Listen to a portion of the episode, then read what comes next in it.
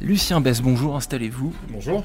Alors j'autorise exceptionnellement aujourd'hui la délation et je vais vous demander euh, de, me, de, me, donner un coupable. La dernière fois que vous avez reçu un colis avec des jours, des, des semaines, peut-être des mois de retard, qui était le coupable? Dites-moi. Bah, je vais pas donner le nom du coupable parce que je le connais pas. Euh, Ah. Mais la bonne chose, c'est que j'ai été prévenu de ce retard. Voilà. Ah bon Euh, En tant que bon consommateur, on m'a donné de l'information. D'accord. C'est justement par ce manque d'information qui existe sur un autre secteur qu'on a, qu'on a créé chez PO. Voilà. Ok, donc la délation, vous en profitez pas pour... J'en euh, j'en profite pas, non.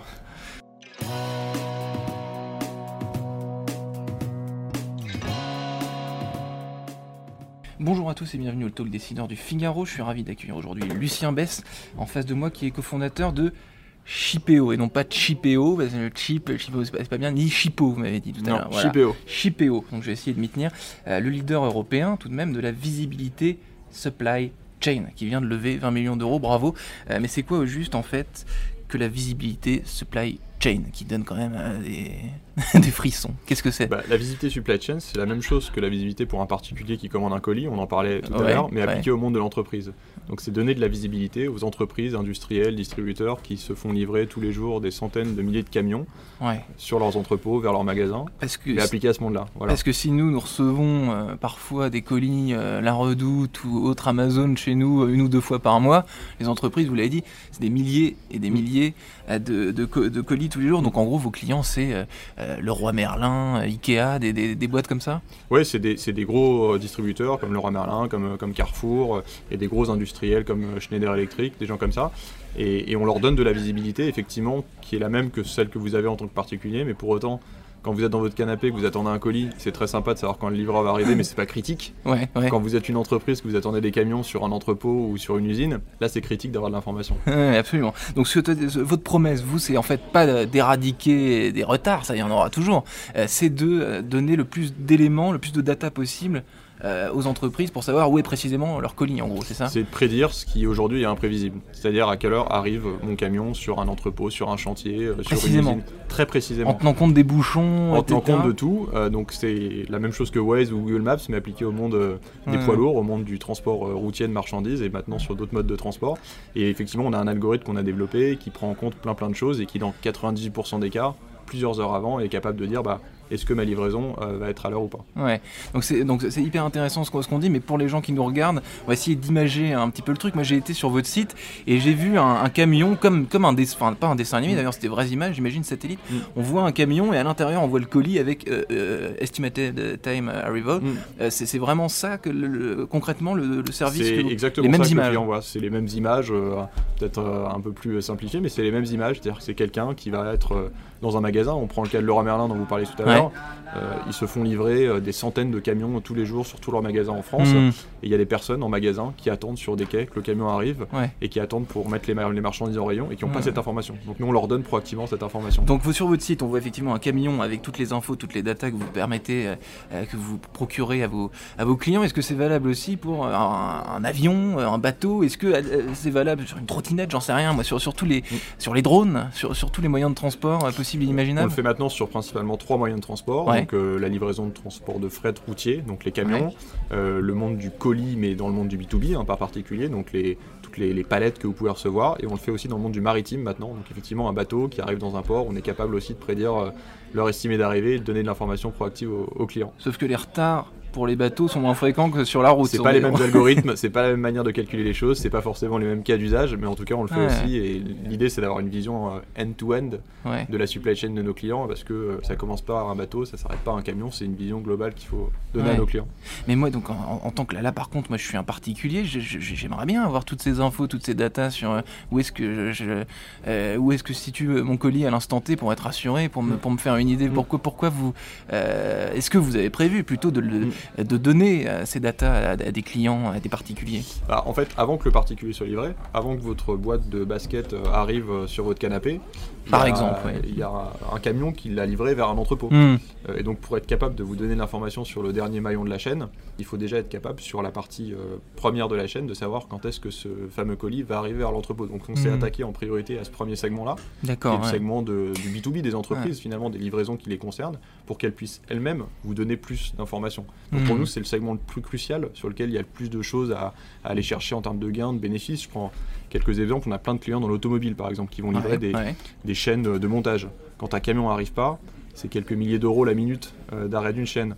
On a des, des gens qui sont sur des chantiers, qui attendent des livraisons. Quand un chantier euh, n'a pas sa livraison, c'est un chantier qui avance pas. Donc il y a Hmm. plein d'enjeux très très forts industriellement parlant qui existent dans le monde du B2B et c'est pour ça qu'on s'est dit bah, la valeur ajoutée elle est premièrement pour les entreprises et pas Mhm. forcément pour le, pour le client en particulier.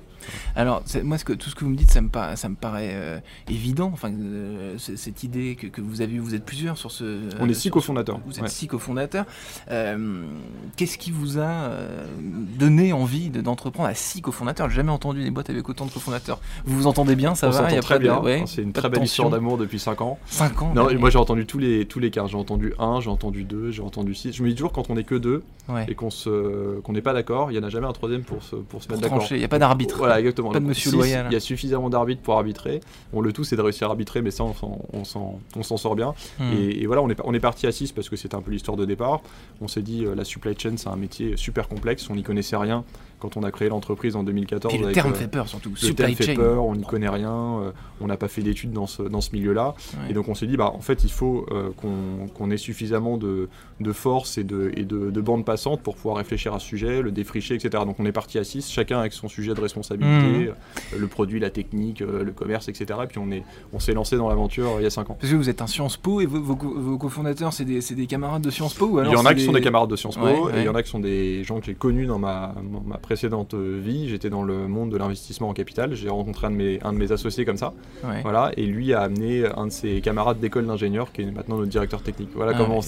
On s'est Donc, en gros, on s'est du- tous rencontrés. Du Sciences Po, de l'X et du euh, un peu un peu un peu Un peu d'école d'ingénieur, un peu de Sciences Po, Ouais. ça a fait un, un bon mix. Pour, euh, pour l'instant, ça marche bien. Ouais. Ouais. Alors justement, vous l'avez un peu, vous m'avez un peu dit, euh, c'était un stage que vous avez fait en banque d'investissement. en Exactement, j'ai rencontré mon, mon associé comme ça en fait. Parce que sur votre LinkedIn, j'ai vu Sciences Po Mm. et euh, directement euh, la Bah, stade entrepreneur. quoi. Vous, exactement. vous avez jamais été salarié. Non, j'ai jamais été salarié. C'est un rejet du monde du, du salariat. Non, c'est une opportunité que j'ai saisie de me dire que j'ai eu la chance d'avoir cette idée-là, de rencontrer les bonnes personnes, euh, Mhm.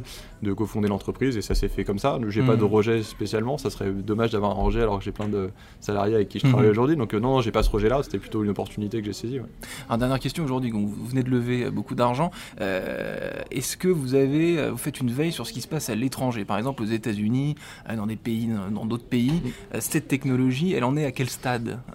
On, on regarde ce qui se passe aux États-Unis, on regarde ce qui se passe à l'étranger. Ouais. Il y a un sujet par contre, c'est que la supply chain, c'est un métier, un marché qui est très différent euh, d'une zone à une autre. ouais. La manière dont vous opérez du transport aux États-Unis n'a rien à voir avec la manière dont vous opérez du transport en Europe. C'est quoi C'est les moyens, c'est la logistique. Je prends un exemple, j'en ai des centaines en tête. Je prends un exemple très simple. Quand vous envoyez un camion euh, d'une ville à une autre aux États-Unis, c'est euh, un truck driver qui prend son camion et qui fait une ligne droite pour, et- et pour pendant, faire simple. pendant quelques pendant jours. quelques jours. voilà. Ouais. En Europe, quand vous envoyez un camion de la France à l'Allemagne, c'est pas le même transporteur qui fait tout le trajet. Hmm. Euh, ça se consolide sur un entrepôt et ça se décharge vers un autre entrepôt. Il y a plus de segments. Il y a plus de segments, Ouais. c'est beaucoup plus compliqué. Donc en fait, on a développé une plateforme qui est assez complexe technologiquement parlant, qui est très simple pour les utilisateurs, mais qui est très complexe derrière et qui est adaptée vraiment aux spécificités européennes. Donc quand on regarde un peu les, les concurrents qu'on a aux États-Unis, euh, on a cette chance, nous, d'être sur un très gros marché qui est l'Europe, avec un, un avantage, une, une barrière à l'entrée qui est très forte, qui est la complexité, la sophistication de ce marché-là. Hmm.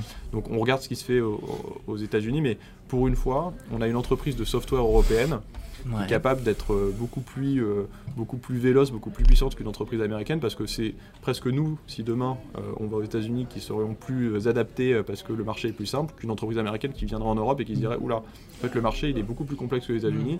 J'ai quelques années de R&D avant de pouvoir euh, Ouais. intégrer le marché. Voilà. Parmi les feedbacks, pour terminer, les feedbacks que vous avez déjà de vos clients, euh, qu'est- qu'est-ce qui va pas par exemple? Qu'est-ce qu'on vous a euh, C'est voilà, on- au, fil, au fil des années, on s'adapte. euh, euh, on s'adapte en fonction des feedbacks justement. Qu'est-ce qu'on vous a dit euh, d'améliorer? Qu'est-ce que vous avez dit d'ajouter, de changer? Depuis, depuis le tout début, la plateforme elle s'est construite avec les clients. Alors c'est toujours, tout le monde dit ça, que c'est, on prend les feedbacks clients, etc. Voilà, ouais. Mais de notre histoire, hein, du fait de notre histoire, quand on n'y connaissait rien au départ, on a, on a juste écouté les clients, on a été des éponges, on s'est imprégné de ce que les clients nous disaient. Je prends des exemples, euh, voilà la carte dont vous parliez tout à l'heure, euh, les clients nous ont dit à un moment donné, bah, ça serait bien, vous avez une vue avec des ordres de transport, ça serait bien d'avoir une carte. Puis des gens nous ont dit, bah, vous faites des alertes par mail, ça serait bien d'avoir des alertes par SMS. Et puis, Mm. enfin, plein de choses comme ça, on l'a Mm. co-construit avec les clients, donc c'est pour ça que je pense qu'aujourd'hui la plateforme, elle, elle s'adapte bien à ce que veut le client. Qu'est-ce qu'ils veulent demain?